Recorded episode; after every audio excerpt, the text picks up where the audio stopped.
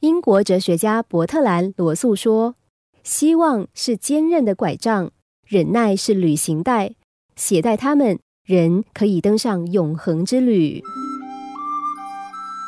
有个正值花样年华的女孩，罹患罕见疾病，生命只剩下短短几周。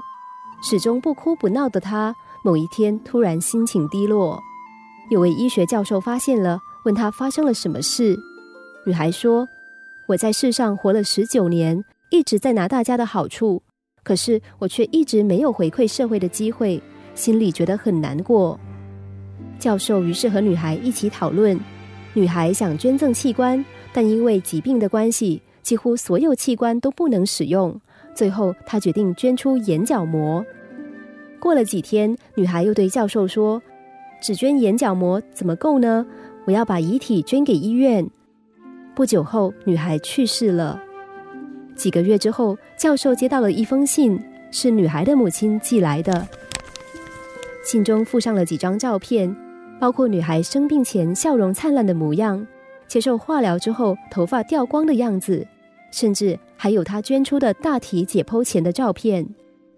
母亲在信中写着：“女儿临终之际，突然说，我突然想到，教授时常到处演讲。”如果他能够带着我的照片，把我的故事告诉更多人，这样即使我不在了，也还可以继续帮助人。看了这封信，教授落下泪来。他也遵守诺言，往后的每上千场演讲，他都带着这些照片，告诉大家这则动人的故事。女孩虽然不在了，但是她的力量仍在，影响了千千万万的人。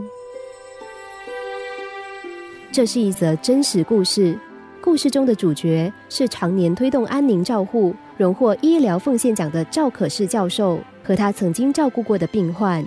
看过女孩照片的人很少不掉下眼泪。赵教授希望借由这个故事，让大家知道，心灵可以超越生死，在如何脆弱的身体里，都能有坚强的灵魂。失望的时候，沮丧的时候。难过的时候，想想这个故事，我们会发现自己拥有的其实已经太多。这个世界不像我们想象中的丑陋冷漠，而是充满了爱和希望。